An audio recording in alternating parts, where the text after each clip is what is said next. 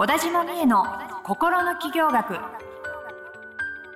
ポッドキャスト心の起業学は発信力プロデューサーの小田島美恵が個性才能の生かし方や転職の作り方自分らしい成功を実現していくためのヒントをリスナーの皆様からのご質問に直接お答えする形でお伝えしていく番組です。はい今週も始まりました小田島美恵の心の企業学第21回スタートさせていただきます。ナビゲーターのトーマス J トーマスです。今週も美恵さんよろしくお願いします。小田島美恵です。よろしくお願いします、はい、よろしくお願いいたします。えなんかちょっとアニメの話で今盛り上がっちゃいましたけど。トーマスさんアニメ好きっていうことが判明しましたね。めちゃくちゃアニメ見るんですよね。毎し毎シーズンっていうんですか、うんあのそのリアルタイムでやってるやつを6 6本ぐらいは多分常に追いかけ続けるみたいな、えー。昔から好きなんですか？好きですね。子供の時子から。供の時から。うーん。なんですかね？アニメって見やすいですよね、見やすいしそうですね。私も子供の時だとやっぱアニメのうん。ずっと見てたなっていうのがいっぱいはいはい。ありますよね、ドラマってなんか見てると疲れちゃうんですけどアニメはなんかねさらーっと見れていいいいなって思ってやっぱり絵だからですかね、うん。やっぱ生身の人間と絵でやっぱちょっと捉え方が違ってくるもんなんですかね、逆に絵の方がねこう想像力が入る余地があってああそっか自分を重ねられたりとかっなるほど。ていうのもあるかもしれないですよね。なんか人生の大事なことはアニメから学んでる気がしますああいいですね。そんな本出してください。受ける。すべてアニメから意教わった。外となんかね哲学的なこと話したりするじゃないですか。いやアニメは本当いいですよね、うん。まあそれが日本に生まれてよかったなって思う確かに。ことの一つだと思いますね。いいっすね素晴らしいと思います。ちょっとリスナーの皆さんもおすすめのアニメとかあ教えてくだ教えてさい。くださはいぜひぜひ。いなんかそそれについてみえさんすげえ詳しく話せたりししそうだから楽しそうです そういうのがあったら楽しいですね。はい。ぜひサブカル紹介のコーナーでも紹介させていただきますので、お寄せください。お番組の概要欄に、みえさんの LINE 公式アカウントがありますので、はいそこに登録していただいて、そういうサブカルネタでもいいですし、えー最近の悩みなんかでもですね、気軽に相談いただけたら番組で使わせていただきます。よろしくお願いします。お願いします。では今日の相談に移らせていただきます。はい本日の相談こちらです。ビジネスで自分自身を発信する必要があると聞きましたが、自己開示が苦手で困っています。自分のことを話すことがとても苦手で、人前で話すと緊張してしまいます。このままではビジネスで成功することはできないと思い、どうしたら自分でも自己開示ができるようになるか教えていただきたいです。お願いします。ということです。はいありがとうございます。はいまあ、結構よく言われますよね。うん自己開示をしてこう自分を知ってもらおうとか、うん人との距離を縮めていこうとか、ね、信頼関係を築いて築いていくときに大事だよとかってね、はいはい。言われると思うんですけどでもこの自己開示が苦手っていう方って多いと思うんですよ。難しいっすよ。はい、私も別に全然得意じゃないというかむしろ苦手なんでよくわかるんですようん。ね。はい。でもねあの私のクライアントさんもそういう方多いんですけど、はいあのーこうやっぱり話をしてると、うん自己開示をね、すごくなんか大変なものだと思ってる方が多いんだなっていうことは分かってきていて、例えば結構やっぱりテレビのあのいろんなドキュメンタリーとか、バラエティーとかを見ててねその影響もあると思うんですけど、うんうん。すごいこう例えば借金2億円からの大逆転とか、うんうんうん派手なやつ、うん。あのこう万年営業最下位でうん。どな怒鳴られてた日々から世界一位にとか,、はいはいはいはい。なんかそういう落差うん。がないとダメみたいなあのふうに思ってる人って多くて、ね。こうストーリーの鉄板みたいな、うんうんうん。あのキャッチーなお話っていうのがやっぱりこういろんなとこで再生されてるので、うん。そうじゃないとダメなんだ。で自分にはそんなドラマチックな経験はないから、うん。あのー話すことないなとかね。なるほどね。あとこんな自分なんて普通普通すぎて話すことないなとかね。そういう方がねとっても多いんだなっていうふうに思ってるんですよね。へけどあのなんかそんな大げさなものじゃなくって、やっぱ自分の中にこう誰の中にもねその、ーうん。なんか転機になった出来事とか、うんうんうん。なんか印象に残ってる出来事とかって、うんうんうんまああるじゃないですか、はい。そういうエピソードが何十年も生きてきてるから、だからそういったものをあの伝えていくというか、うん。それだけで私は十分だと思ってるんですよね。うんうんうん。であのそのなんていうのかな。自己開示っていうとなんか克服体験みたいななるほど。のがほぼイコールみたいな感じで、うん、確かに。今思われてる節もあるんですけど、うんまあそれはもちろんあるけど、それだけじゃないと思ってて、うんなんかそもそも、あの、なんかキャラクターを出していけばいいと思うんですよね。うんなんかその、なんだろう。自分ってこんな性格なんだとか、うんなんかこういう人柄なんだとか、うんそういったものが伝われば全然 OK だと思っていて、うんうんうんそう、まあ、と言ってもね、その、いや、だからその個性がないんだとか思う人もいるかもしれないんですけど、難しいですよ、自分のことを。なんかトーマスさんみたいに明るくないからさ、とかっていう人もいると思うんですけど、はいはいはい、キャラ、キャラクターって要は人格のことじゃないですか。うんうんうん人格ってみんなあるじゃないですか。はだから、どんなキャラを出していくかとかってよりも、い。うんあの、どんなキャラでも別に普通に自分を出していけばいいはいはいと思うんですよね。で、私はあの、仕事柄もあるし、うん。もともと読むのが好きなので、うん。本当いろんな方のメルマガを読んでるんですよね。うんうんで、その中で、あのー気づいたのは、うん。例えば売れてる人とか人気のある人のメルマガってたくさんあるんですけど、うん。その人気があるとか売れてるって言っても、あのその人によってスタイルって全然違ってて、それこそ長さとか、うんうんうんなんか文体とかうん内容も全然違うんですよね。へ違うんだけど、唯一の共通点は、ーうん。やっぱりその人がどういう人なんだっていうのが伝わ、自然に伝わってくる。っていうところが共通しているなっていうのが、あの、思ってることで、うん。そう、なんか例えばですけど、トーマスさんみたいにうん。なんか奥さん大好きとかね、うん。ご家族を大切にする人なんだはいなはいはい。だったりとか、あ、なんかこの人の記事読むとうん。気持ちが前向きになるなとか、うん。なんか頑張ろうって思えるなだったりとか、うんうん。あとこう、ね、この人はなんか浮ついた感じがなくて、うんうん。あの、落ち着いた感じがすごい、なんか自分に合うなとかね、うんなんかそういうのがすでにキャラクターだと思うのでほ、ど。なんか無理にキャラが立ってるとかそういう必要はなくって、はいはい。ただなんか自分ってこういうことがあったらこう感じるなとか、うんうんうん。こういうものを大切にしたいなとか、うん。そういうのを出していけば全然いいと思うんですよね。なるほどね。そうそうそうそう。なんかあのーこうキャラを立てる書き方とかそういうのがあるかとかそういう話じゃなくって、うんうん。それも結局人によって違うと思うんですよ。うんうん。言葉遣いとかもみんな違うじゃないですか。うんね。ん。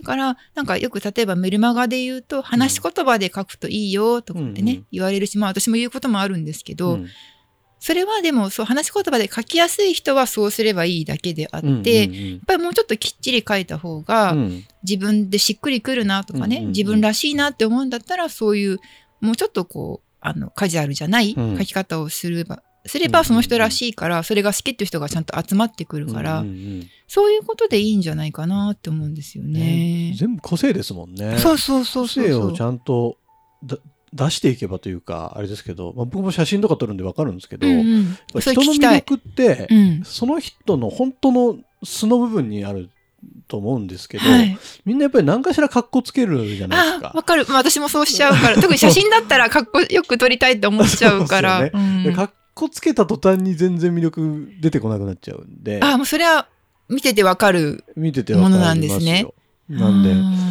やっぱその格好つけない素素の自分の出したいものを出していく文章も一緒だと思うんですよねきっと。そう思います。そういう発信なんだと思いますよこの自己開示って、うんうん。なんとなく。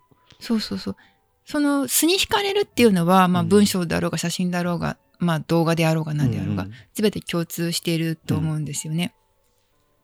だから、あの、例えば、特に文章を書くってなると、うんあの、構えちゃう人が多くって、やっぱりいいことを書こう。特に話すよりもさらにいいことを書かなきゃとかね、いうあの感じでハードルが上がっちゃう人が多いんですけど、それただね、そう今、トーマスさんおっしゃったみたいに、面白くなくなっちゃうんですよね。読み手からすると。うんうんうんうんなので、あの、皆さんの中にね、あの、これってなんか言ったら惹かれるかなとか、うんうんうんこういうことって自分の仕事柄言っちゃいけないよはいね、だったりとかっていうふうに無意識に思ってることがうんあると思うんです。うんでそういうのを出してみると、うん意外とね、そういうのがね、一番受けたりするん、ですよねなるほど。本当に思ってることだったり、うん素に近いことだから、うん、やっぱ文章にもそこにエネルギーが乗っかる感じしますもんね。自分が一番力が湧くうんことを書いてった方が響くんですかね。そうだと思います。なので、なんかこう、自己開示ってこう力まなくても、なんか今日ここに行って、こういうことがあって、その時自分ってこういうこと感じたんだよね、みたいな。うんうんうん。そんなことで全然いいと思うので、そういったあの、なんか小さな自己開示というかね、うんを続けていくのがいいと思うんですようんね。なるほど。あの、それで言うと私あの、この番組始まって、うん。えっと、HSP の気質があると思うとか、うんうん目標達成が苦手で、ん。すごろくの気質がうんうんうんうん。ありますとか、そういうこと言うのも最初は結構勇気必要だったんですよ。やっぱり自分のなんか理想像みたいなのがあって、それとは違うな、みたいな。社交的な人がいいなとかあの、ちゃんと目標達成できるのが得意な人でありたい。そっちのがなんか素敵みたいなイメージがあったので、うんあの、いや、自分はすごろく型なんだとかっていうことも嫌だったんですよね。けど、言ってみたら、なんか、あ自分もそうかもしれないみたいな、人が集まってきてくれて、あなんか言ってよかったかも、みたいな。だし、なってきますよね。そうそうう。そうそう。だからそういうところとかうん。を出していくと、まあ、自分がやっぱり楽になるし、あの、飾らないでいられる、い。うん。自分のこと好きになれるから、うんうんいいんじゃないかなって思うんですよね。確かに。なんかね、こう理想で持ってる自分の像ってはい、すごい思うんですけど、多分もうそれって自分で体現できてると思うんですよ。うんうん、うん。あの、自分ではできてないって思ってるけど、うん、でも外から見たらできてる人だってうんうん見えてると思うんですよ。それを理想に思ってる以上は。だうん。からそれをわざわざ無理して出そうと思うんじゃなくて、ほそもそも自分の持ってるものを全部あの出していいんだっていう気持ちで出していった方が多分魅力的なんでしょうね。ああ、本当そう思いますね。うんと思いました。今日の話を聞いてて。だから、はいそう、隠そうと思ってる部分こそ実は魅力一番魅力。なんじゃないかなと思うので、いいっすね。いいですね。いいキーワード出ましたね。はい。自己開示もそんなに構えないで、うん。うん。自己開示で感動させようとか、そんなことを思わないで。だんだんそれもね、あの、うん回数重ねていくと、同じ話ずっと重ねていくと、ブラッシュアップされてそうそういい話になってったりしますから、ね。そうそうそうそう。なんかね、そう確かに、まずはちょっとなんか、クスッと笑ってもらえたらいいかなとか、そんなとこが目指すといいかもしれないですうんなるね。ほど。自己開示。頑張ってほしいですね。頑張らなくていいよ。頑張らないですね。じゃあ頑張らずにはい。力を抜いて、素、素を出して。素が魅力なんです。そうですね。はいそれを。で、多分その素はね、親しい人はみんな知ってると思うんで、うんうん。そんな感じで。やっていけばいいんじゃないかなまと思います。バナレもあると思いますしね。うん。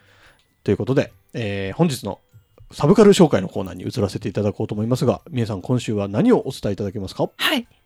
今週は、隠れた名曲っていうのもいいかなと思っ隠れたて、名曲？音楽ってみんな好みが違うと思うので、うんあんまり紹介するのもなとか思ってたんですけど、はいはい。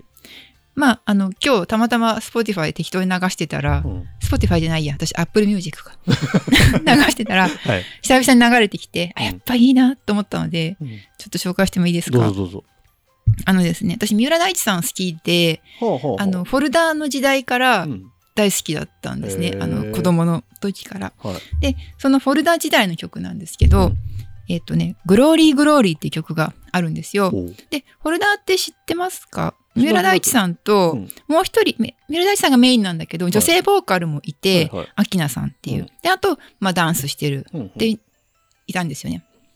っていうグループだったんですけど、うんその、えっと、グローリーグローリーっていうシングルは、うん三浦大知さんのもう一人、あの、女性ボーカルのアキナさんっていう人が、シングルで初めてソロパートができた曲だったんで。す。大地さんがすごすぎるので、うん。そっちがメインだったんですけど、うん。あの、で、なんでこれを紹介するかっていうと、うん。曲自体もすっごい名曲で、歌詞もすごい良くて、うんうん。あの、大好きな曲なんですけど、昔から。それだけじゃなくって、そえっとね、このグローリーグローリーのうん。シングル版とアルバム版で、その、アキナさんの歌が全然違うからなんですよ。えっとね、シングル版は1997年に出て、うんあ、違う、1999年だ。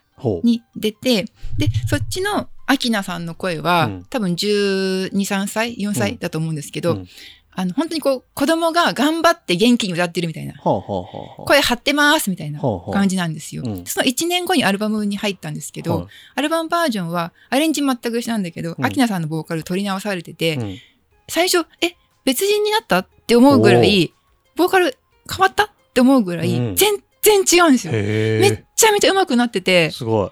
すっごいね、あの、一年でこんなに成長するんだ、みたいな。へ本当にこう、大地さんと一緒に歌って遜色ない感じー。になっていて、で、すごい感動したんですよすね。ごいですね。で、その曲自体が、やっぱりまだ10代前半のみんなの曲なので、うんうんうん。こう成長とか、はあ。旅立ちみたいなね、はあ。未来に向かってみたいなそういう曲なので、うん。それとその秋菜さんの成長ぶりが、こうリンクしてへもともと名曲にさらにこう意味が生まれて、ーうん。すごいね、いいんですよ。すごいっすね。ちょっと気になりますね。その聞き比べしてみたいな。ラジオだったら、はい、じゃあここで聞いてください。グローリー、グローリー、フォルダって言えるんですけど、それそれできないのでね。でも多分、YouTube に、その、元々の子供バージョンの方は、うんあの、ミュージックビデオがあると思うんで、うんうんそれと、あの、配信のね、サブスクとかでうん、アルバムバージョン、本当に聴き比べてほしうーん、気になる。成長に胸を打たれる。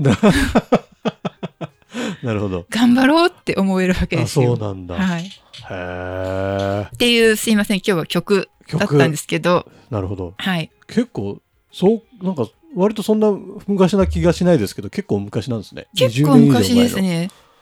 曲。20年、そうですね。ね24年前。すごい。そりゃあ、年も取りますわ。ね三浦大知さんももうまだ大人ですから12、ね。3歳の頃の曲だと思うんで、はあ。でも昔からすごい声が良くてね。そうですよね。はい。めっちゃうまい。なんだっけ。あれの、あれも、あの、爽やか3組。もう三浦大知さんが歌ってるってのを最近知って、爽やか3組って何ですか？あれ知らないですか？あの、NHK 教育です。あ、はいはいはい。そうそうそうそうですね。あれも三浦大知なんだ。おい、すげえ、みたいなことを最近思いました。はい。そんな、芸歴長いってすごいですね。羨ましいですね。ねはい。じゃあ今日はそんなサブカルでした。ありがとうございましたい。はいという。わけで、えー小田島美恵の心の企業学第21回以上で終了とさせていただきます。美恵さんありがとうございました。ありがとうございました。今週のポッドキャストはいかがでしたか？概要欄にある小田島美恵 LINE 公式アカウントから小田島先生への相談をお待ちしております些細な相談でもお気軽にご連絡くださいませ。それではまたお耳にかかりましょう。ごきげんよう。さようなら。この番組はプロデュースライフブルームドットファン。ナレーション土屋恵子がお送りいたしました。